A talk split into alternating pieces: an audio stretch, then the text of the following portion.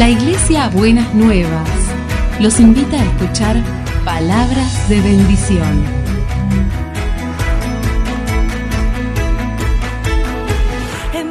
Si desean asistir a nuestras reuniones, los esperamos en Avenida de Lepiane 3925, esquina Subiría, Bajo Flores, Ciudad de Buenos Aires.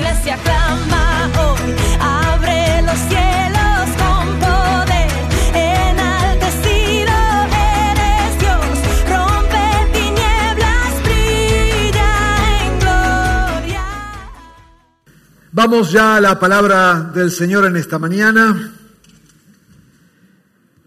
Y lo que Dios nos ha dado para compartir es, el Señor hará grandes cosas.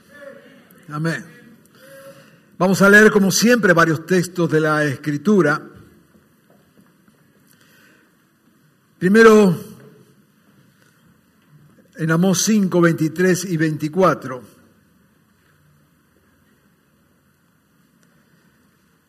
Algo que nos muestra dónde está el ojo y el corazón de Dios. Dice allí en Amos 5:23, le dice al pueblo, aleja de mí el bullicio de tus canciones, no quiero oír la música de tus cítaras, pero que fluya el derecho como las aguas y la justicia como arroyo inagotable. Esta expresión de parte de Dios y a través del profeta muestra la intención en el corazón de Dios. Dice que fluya el derecho como las aguas y que la justicia pueda fluir como un arroyo inagotable.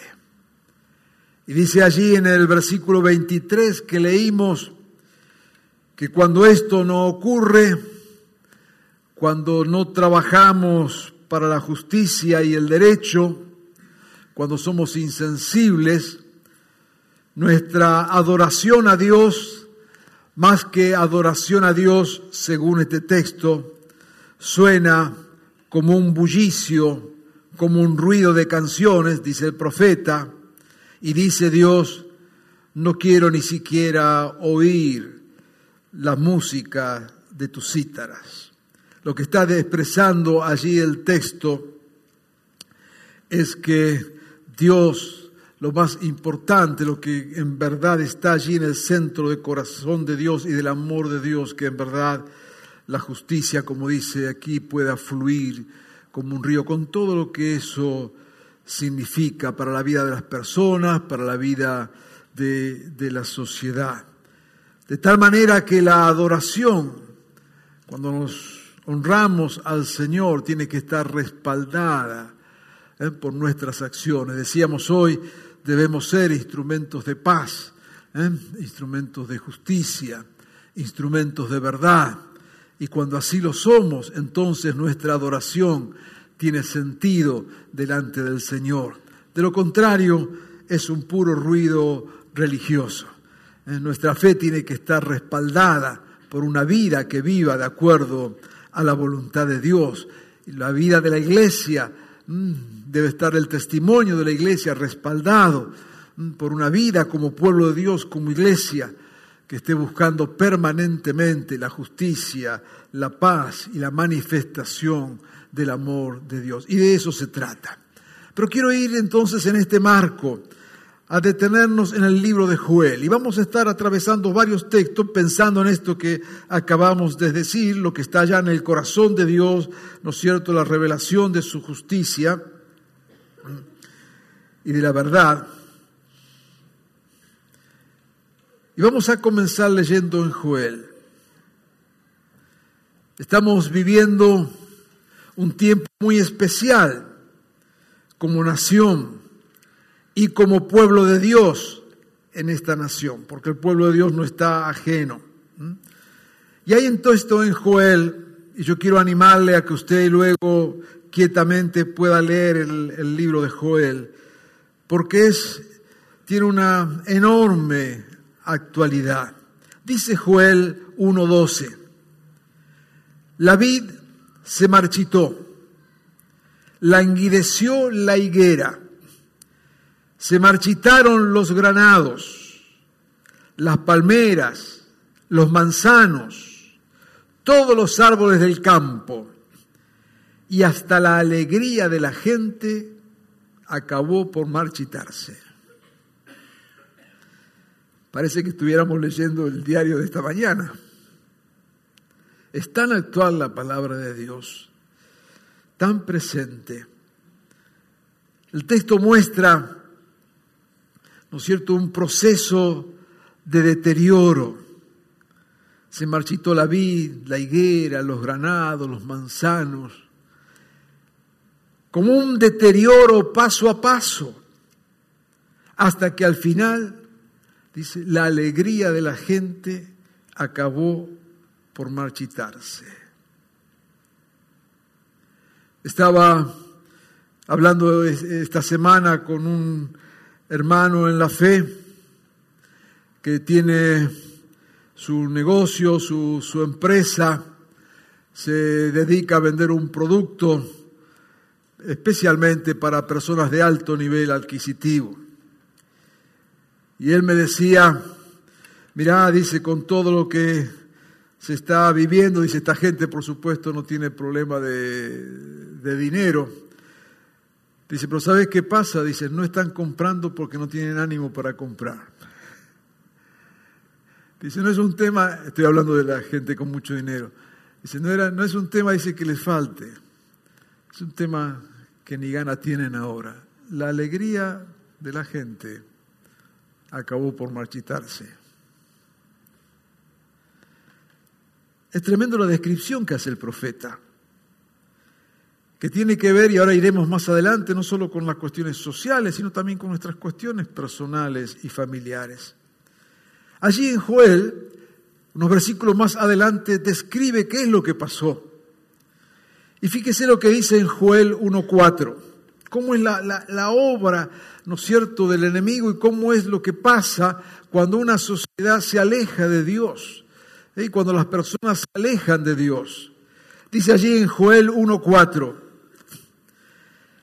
lo que dejaron las langostas grandes, lo devoraron las langostas pequeñas. Primero vinieron las grandes langostas, dice, y se comieron todo. Pero siempre quedó algo.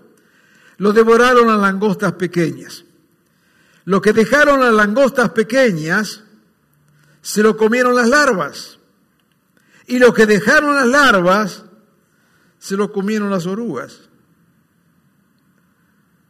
Uno tras otro habían venido y habían saqueado al pueblo. El pueblo había sufrido un proceso de saqueo permanente, desde las langostas más grandes a las más pequeñas, todas robaban.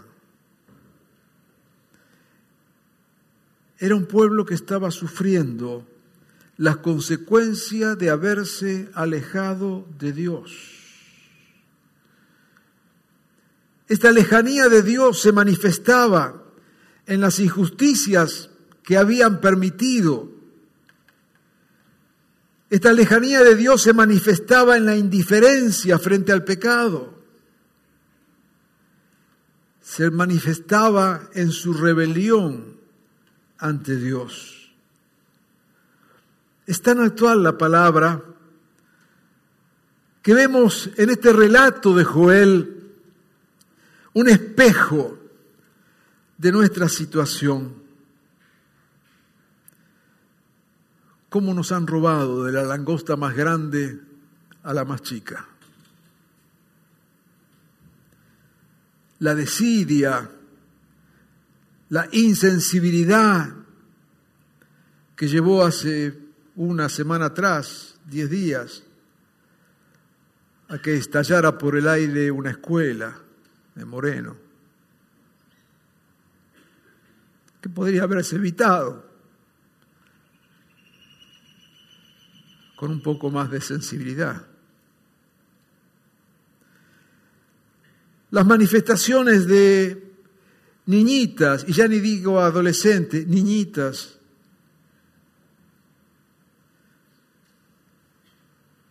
Fui a buscar a mi nieta la semana pasada a un cumpleaños. Mi nieta tiene, ¿cuánto tiene? ¿Nueve, diez? Nueve años. Y cuando la estoy retirando venía con una amiguita de la misma edad, entre nueve y diez años. Y mi nieta me dice algo si yo estaba en contra del aborto.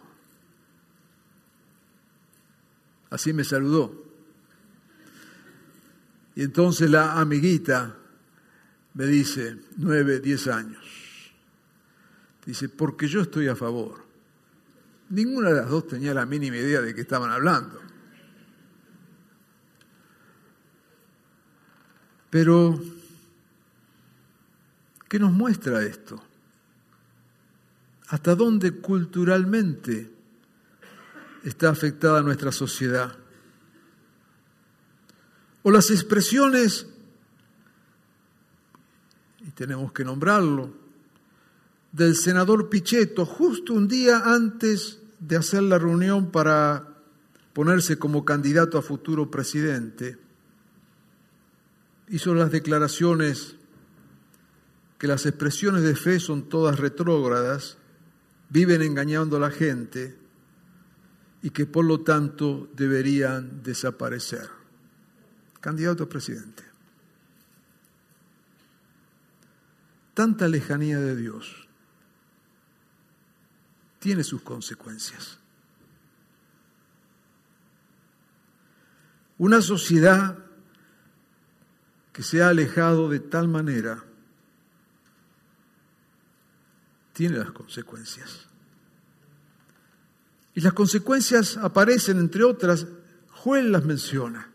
En el mismo capítulo 1, versículo 10 al 11, dice, los campos yacen devastados reseca está la tierra, han sido arrasados los cereales, se ha secado el vino nuevo y agotado el aceite. Séquense también labradores, giman viñadores por el trigo y la cebada, porque se ha perdido la cosecha de los campos. Este año acabamos de, mejor dicho, el año pasado, acabamos de tener la sequía más grande de toda la historia de Argentina. Hemos perdido 8 mil millones de dólares. Y hasta la alegría de la gente acabó por marchitarse. No miramos los acontecimientos como quien lee el diario. Como hijos de Dios leemos, claro, el diario, pero lo miramos a través o intentamos mirarlo como Dios mira. Este es el proceso, tanto social como también familiar. Cuando una familia se aleja de Dios, vienen días en que la langosta se come todo y la alegría de aquella familia acaba por marchitarse. Todo empieza de a poquito casi como que no nos vamos dando cuenta. Como ocurren las cosas en la sociedad una tras otra si no nos damos cuenta. Pero también pasa en una familia, cuando comienza a enfriarse, a alejarse de Dios. Viene entonces las langostas y una detrás de otra va comiendo las bendiciones de Dios hasta que la alegría de esa familia acaba por marchitarse. Cuando una persona se aleja de Dios, vienen días en que la langosta se come todo y la alegría de aquella persona acaba por marchitarse. Hay tiempos en que la lejanía parece que está todo bien. Nos vamos alejando como personas, familias y como sociedad haciendo lo nuestro. Y parecería que nada pasa. Pero llega un tiempo en que aparece la langosta que es algo inmanejable, que no depende de nosotros porque no lo podemos evitar, se nos escapó de las manos, es algo imprevisto. Y se lo devora todo. Entonces viene el miedo y el temor, porque vemos que las realidades se nos escaparon, vemos que perdemos el control, vemos como que no encontramos una salida. Y otra vez volvamos a nuestra situación social hoy mismo, ¿no es cierto? Estaba escuchando el otro día en medio de todo este desastre económico que estamos eh, viviendo. Entonces ahora decían, bueno, pero si ahora dice, eh, se descubre que los empresarios son ladrones, vamos a estar peor porque van a cerrar la fábrica. ¿Y qué quiere que haya ladrones? ¿Qué hacemos? Fíjese usted, vaya por donde vaya, va para peor. Y no es porque falte inteligencia ni porque falten recursos, no, no. Es por una nación que se ha alejado de Dios. Y más vale que lo entendamos. Y cuando una nación se aleja de Dios, no importa quién gobierne, derecha, izquierda, blanco, verde, lo que quieras, inexorablemente viene la langosta. Y una tras otra se come todo. Cuando una familia se aleja de Dios, inexorablemente va a llegar la langosta y se va a comer todo. No es una maldición, es lo que nos enseña la palabra, es lo que nos advierte. Es lo que está en el corazón de Dios cuando dice que Él quiere que en verdad sea la justicia y la verdad que corra como un río. Pero hay aquí una palabra de Dios también. Y una palabra para su pueblo. Porque aquí que como pueblo de Dios no estamos tampoco a la deriva.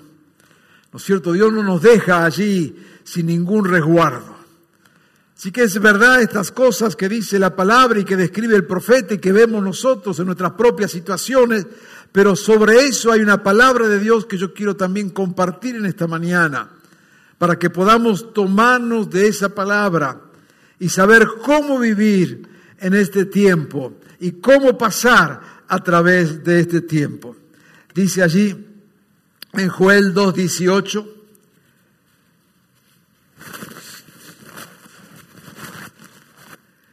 El Señor entonces, siempre hay un momento, siempre hay un entonces del Señor, mostró amor por su tierra y perdonó a su pueblo. Dios no es indiferente, pero hay palabras de esperanza en Dios. El Señor, dice Joel 2.20, en este mismo contexto, el Señor hará grandes cosas. Y es verdad que vemos lo que la langosta ha hecho por todos lados. Pero también para nosotros es verdad esta promesa de Dios. Y yo quiero invitarte en esta mañana a que podamos aferrarnos a esta promesa y lo que dice la palabra de Dios de cómo en estos tiempos de sequedad, en estos tiempos de cosechas perdidas, en estos tiempos donde todas las langostas se han comido una detrás de otra, absolutamente todo, en este tiempo de injusticias, Dios habla a su pueblo y le dice, ojo, el Señor hará grandes cosas. ¿Y cómo es que las va a hacer? Y quiero invitarte en esta mañana a que prestes atención a esto Joel 1.13, en primer lugar lo que Dios hace nos llama al arrepentimiento. Joel 1.13 dice, vístanse de duelo y giman sacerdotes, los líderes en especial, lamentense, ministros del altar, vengan ministros de mi Dios. Llama al arrepentimiento. ¿Queremos vivir una situación diferente? No importa lo que pase, porque ahora veremos, aunque todo esté seco, cuando Dios quiere bendecirte, Dios te va a bendecir. Pero comienza entonces, hay un proceso en esta bendición de Dios y en esta esperanza de que el Señor hará grandes cosas. En primer lugar nos llama a un arrepentimiento, venir delante del Señor y gemir. Pero muy en especial está llamando a un arrepentimiento, dice allí, a los sacerdotes, a los que ministramos en el altar, a los ministros de mi Dios. Y tenemos, así como pueblo de Dios, que venir arrepentidos porque hemos fallado, no hemos sabido ser sal y luz en la tierra, ¿no es cierto? Hemos vivido un evangelio superficial, por eso que no afectamos la nación. Como iglesia dice la palabra, si mi pueblo se humillare, bendeciré su tierra. No podemos esperar que Dios bendiga la tierra a través de los corruptos, los que practican la injusticia, los que roban, los que maltratan, los que hacen todo tipo de iniquidad. Dios no va a bendecir a través de ellos. Pero cuando Dios bendecirá a su pueblo y a sus hijos y a la tierra donde sus hijos están, es cuando como iglesia podamos humillarnos y reconocer delante del Señor que también nosotros hemos fallado. Si mi pueblo se humillare, bendeciré su tierra. Y el Señor está llamando aquí al arrepentimiento, pero llama en primer lugar a los que más responsabilidad tenemos, que somos los pastores y los líderes, porque hemos predicado un evangelio barato, porque hemos predicado un evangelio sin compromiso, porque hemos eh, predicado un evangelio de siéntase bien, porque hemos permitido cosas que Dios no permite. Somos en primer lugar los pastores los que tenemos que arrepentirnos, porque es nuestra mayor carga de responsabilidad, porque no hemos guiado al pueblo por donde teníamos que haberlo guiado, porque quizás hemos seguido el camino más fácil. En vez de confrontar, en vez de decir la verdad, preferimos un evangelio que no moleste a nadie para que todos estemos contentos. Pero ese evangelio, cuando el evangelio no molesta a nadie, no es evangelio. Es pensamiento positivo. Es engañar que todo va a ir bien porque si no más. Cuando el evangelio no confronta, cuando el evangelio no molesta, cuando el evangelio no interpela, no es evangelio. Y eso es responsabilidad en primer lugar de quienes predicamos el evangelio. Arrepintámonos como pueblo. Y arrepintámonos quienes tenemos y hemos tenido mayores responsabilidades. Porque las cosas no pasan porque sí. En el corazón de Dios está que corra la justicia y la verdad como un río. Cuando eso no pasa, es que algo ha pasado también en el pueblo del Señor. Lo que estamos viviendo es consecuencia de no haber sido como iglesia lo que teníamos que ser y de no haber hecho como iglesia lo que teníamos que, que haber hecho y de no haber predicado lo que teníamos que haber predicado. Que el Señor nos perdone. Que su gracia nos cubra y que vengamos, como dice aquí, con duelo y gemir delante de Dios. Allí en Joel también llama al ayuno y a la oración, a clamar ante Dios, Joel 1.14. Entréguense al ayuno, convoquen una asamblea solemne, reúnan a los ancianos del pueblo en la casa del Señor su Dios, reúnen a todos los habitantes del país y clamen al Señor. Y sabe que Estamos tan contentos de reactivar el ministerio de oración e intercesión, pero también quiero decirle que este clamor se ha levantado aquí en Argentina. Otra vez las iglesias estamos unidas orando, ¿no es cierto? Estamos intercediendo los pastores. Eh, los jueves estamos allí en la calle Boedo, eh, orando todas las mañanas, intercediendo también en las distintas provincias.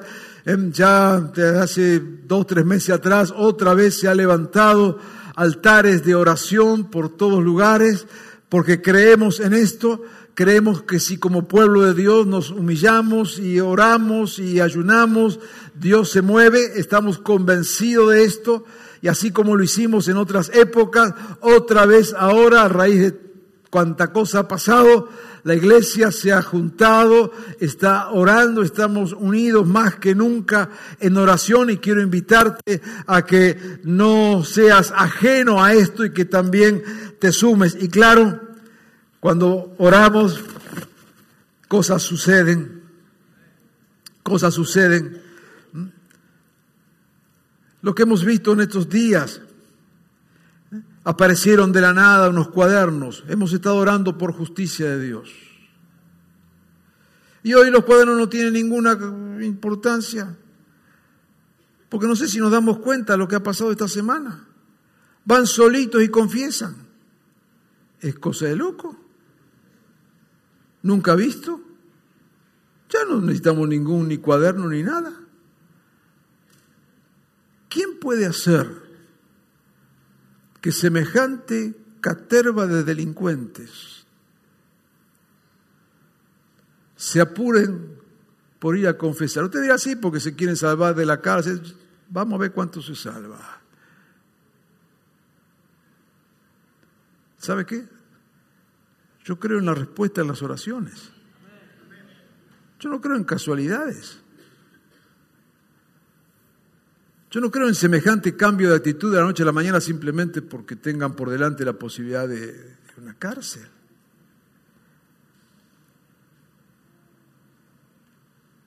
Se paró el proyecto de ley de aborto.